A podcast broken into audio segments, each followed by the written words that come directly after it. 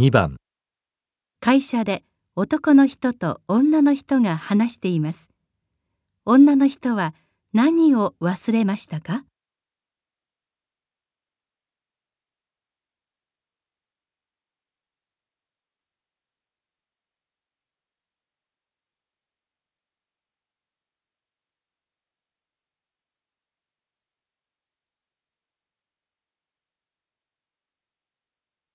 申し訳ありません。はい、すぐに再送します。失礼いたします。ダメだよ、確認忘れたでしょ？あれだけ念をしたのに全くもう。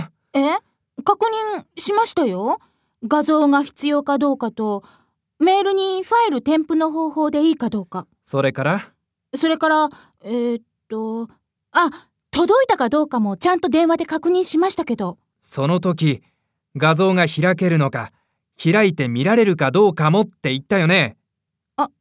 ダメだったんですか？